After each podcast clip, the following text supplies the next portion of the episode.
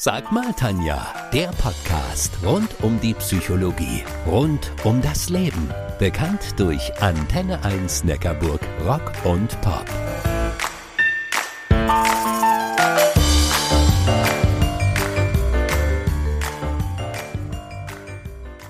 Wenn ein Mensch stirbt, so kann dessen Tod ein Anfang für eine andere Person sein. Jedes Jahr, immer am ersten Samstag im Juni, findet der Tag der Organspende statt. Über dieses so wichtige Thema rede ich heute mit Dr. Ingo Rebenschütz. Er ist Chefarzt der Klinik für Anästhesie und Intensivmedizin am Klinikum Tuttlingen und Transplantationsbeauftragter. Ich bin die Tanja Köhler, eure Antenne 1 Neckarburg Rock und Pop Psychologin. Einmal im Jahr findet in Deutschland der Tag der Organspende statt, immer am ersten Samstag im Juni. Ziel dieses ganz besonderen Tages ist es, für dieses komplexe Thema aufmerksam zu machen. Es soll außerdem an die Menschen erinnert werden, die mit ihrer Organspende Menschenleben gerettet haben.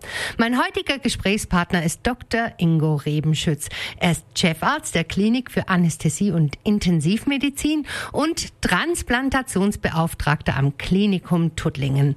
Hallo, Herr Dr. Rebenschütz, toll, dass Sie dabei sind. Schönen Köhler. Herr Dr. Rebenschütz, ich habe es gerade gesagt, Sie sind Transplantationsbeauftragter. Was können sich denn unsere Hörer darunter vorstellen? Da Organspenden in den meisten Kliniken ja seltene Ereignisse sind, Frau Köhler, ist es wichtig, dass ähm, jemand in der Klinik da ist, der alle Möglichkeiten zu einer Organspende erkennt und die Frage nach der Organspende auch stellt. Eine weitere wichtige Aufgabe des Transplantationsbeauftragten ist es, die Angehörigen der Spender in angemessener Weise zu begleiten. Und wie sieht die aktuelle Organspendesituation in Deutschland derzeit aus? Im vergangenen Jahr haben 933 Menschen nach ihrem Tod Organe gespendet. Es wurde damit vielen Menschen geholfen. Sie konnten entweder ein Weiterleben äh, erlangen oder eine bessere Lebensqualität äh, erlangen. Gleichzeitig standen aber immer noch weit über 8000 Menschen auf der Warteliste. Die Corona-Pandemie hat die Zahlen kaum beeinflusst. Das ist sicher dem Engagement des Personals auf den Intensivstationen zu danken. Erst im, äh, im ersten Quartal 2022 kam es durch die Omikron-Welle dann zu einem Einbruch, als neben den hohen Inzidenzen eben halt auch viel Personal ausgefallen ist. In Deutschland gilt, hat ein Verstorbener sich zu seinen Lebzeiten weder pro noch contra bezüglich einer Organspende festgelegt, müssen die Angehörigen entscheiden. Nach bestem Wissen und Gewissen, denn maßgebend ist, was der Tote gewollt hätte. Sicherlich eine schwierige Entscheidung. Herr Dr. Rebenschütz, Sie sind Transplantationsbeauftragter am Klinikum in Tuttlingen. Wie erleben Sie denn als Arzt diese Situation der Angehörigen, also die gerade einen schmerzlichen Verlust erlitten haben und plötzlich entscheiden müssen? Gespräche sind immer bewegend. Die Menschen reagieren ja in ihrer Trauer ganz, ganz unterschiedlich. Mal Verzweiflung, mal Wut, mal Versteinerung. Ziel des Gesprächs ist ja die Ermittlung des geäußerten Willens des Verstorbenen oder des mutmaßlichen Willens des Verstorbenen. Und dafür brauchen die Angehörigen einfach äh, Begleitung, Ruhe, Zeit, viel Zeit auch, um eine äh, zu können. Entlastend für die Angehörigen ist sicherlich die Tatsache, wenn wir zu Lebzeiten schon eine klare Entscheidung bezüglich Organspende treffen. Ich selbst habe seit vielen Jahren einen Organspendeausweis in meinem Geldbeutel.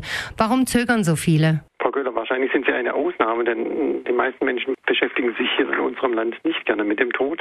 Ähm, es äh, herrschen auch viele irrationale Vorstellungen von dem, was im Krankenhaus gemacht wird. Manche Menschen haben Angst, dass, wenn sie einen Organspendeausweis haben, dass man dann nicht alles äh, tut, ihr Leben zu retten. Das ist natürlich mitnichten so. Äh, manche glauben auch, dass sie zu alt sind oder dass ihre Vorerkrankungen eine Organspende unmöglich machen würden. Auch das ist nicht so. Die Entscheidung, welche Organe und ob Organe transplantiert werden, macht letzten Endes ähm, der transplantierende Arzt im Transplantationszentrum. Wenn über das Thema Organspende gesprochen wird, dann liegt der Diskussionsfokus häufig auf der Seite des Spenders. Das ist sicherlich die eine wichtige Seite. Die andere Seite, die der Organempfänger, ist aber genauso wichtig und ist weit mehr als nur eine Feststellung, dass die Wartelisten für eine Organspende lang sind. Herr Dr. Rebenschütz, Sie sind Transplantationsbeauftragter am Klinikum Tuttlingen. Ich kann mir vorstellen, dass das für diejenigen, die dringend eine Organspende benötigen, ein Nerv nervenzehrendes Leben zwischen Hoffen und Bangen ist. Sicher ist es emotional sehr belastend zu wissen, dass man an einer Erkrankung leidet, die über kurz oder lang zum Tod führt. Die Menschen haben da ja ganz unterschiedliche Bewältigungsstrategien, so vielfältig wie wir Menschen nun mal sind. Vom beneidenswerten Optimismus bis hin zu tiefen Depressionen ist ja alles anzutreffen. Patienten auf der Warteliste kommen meist besser damit klar als die Angehörigen, die ja einen drohenden Verlust vor Augen haben. Ich stelle mir aber auch immer wieder vor, dass es schwer ist, auf den Tod eines anderen Menschen zu hoffen und mit dieser Situation umgehen zu müssen. Die Patienten auf den Wartelisten sind aber ja eng an die Transplantationszentren angebunden und erfahren hier auch im Bedarfsfall professionelle Hilfe. Welche emotionale Themen sind bei Organempfängern nach der Transplantation zu beobachten? Schuld, Angst, Aufatmen? Viele Dinge genannt, Frau Köhler. Im Vordergrund stehen sicher ein regelrechtes Aufblühen der Patienten. Ihnen wurde ja ein neues Leben geschenkt äh, und eine unglaublich große Dankbarkeit, verbunden auch mit dem Wunsch, mehr über den Spender zu erfahren, was aber laut Transplantationsgesetz ja gar nicht geht. Schuldgefühle gibt es, aber hier kann man äh, die Patienten beruhigen. Die Organspender sind ja nicht wegen der äh, Spende verstorben, sondern eben an einer schweren, nicht heilbaren Erkrankung oder Verletzung. Immer wieder ist es aber auch äh, Angst vor der Verschlechterung oder dem Ausfall der Funktion des transplantierten Organs, die die äh, Patienten beschäftigt, oder die Angst vor Infektionen. Die Patienten müssen ja Immunsuppressiva nehmen, damit die Organe nicht abgestoßen werden. Und hier können eben banale Infekte schon große Auswirkungen haben. Unsere Nachbarn in der Schweiz haben es mit dem Mai per Volksabstimmung entschieden.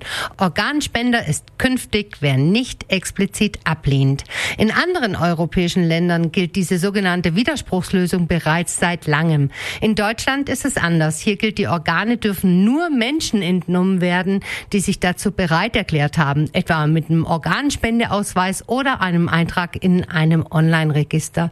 Herr Dr. Rebenschütz, wie kann es denn gelingen, in unserer Gesellschaft eine Kultur der Organspende zu entwickeln? Naja, die Frage nach einer möglichen Organspende am Lebensende sollte für jeden selbstverständlich sein. Das Thema Organspende müsste dazu aber sicher mehr in der Öffentlichkeit präsent sein.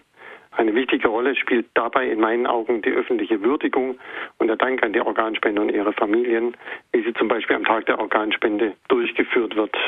An diesem Tag kommen Organempfänger, Angehörige von Spendern und Menschen, die auf ein Organ warten und die ganzen Institutionen, die damit ähm, sich beschäftigen, zusammen und appellieren an die Menschen, sich zu informieren und eine Entscheidung zu treffen. Zum Schluss interessiert mich noch eine Frage brennend. Äh, gilt eigentlich dieses Prinzip alles oder nichts oder kann ich bestimmte Organe wie zum Beispiel mein Herz explizit ausschließen? Ja, das kann man. Man kann Organspende generell zustimmen oder sie ablehnen. Man kann einzelne Organe, der Entnahme einzelner Organe zustimmen oder einzelne Organe von der Spende ausnehmen. Oder aber auch, man kann diese Entscheidung auf eine andere Person übertragen. All diese Möglichkeiten sind im Organspendeausweis möglich. Ein umfassendes Thema, das wir heute nicht ganz komplett behandeln können. Vielen herzlichen Dank, Dr. Rebenschütz, für Ihre Antworten.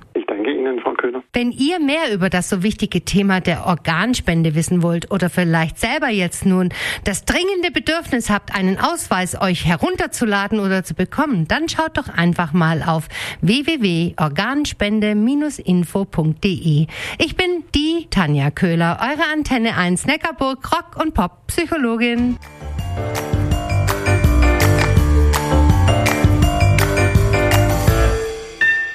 Das war Sag mal Tanja, der Podcast rund um die Psychologie, rund um das Leben.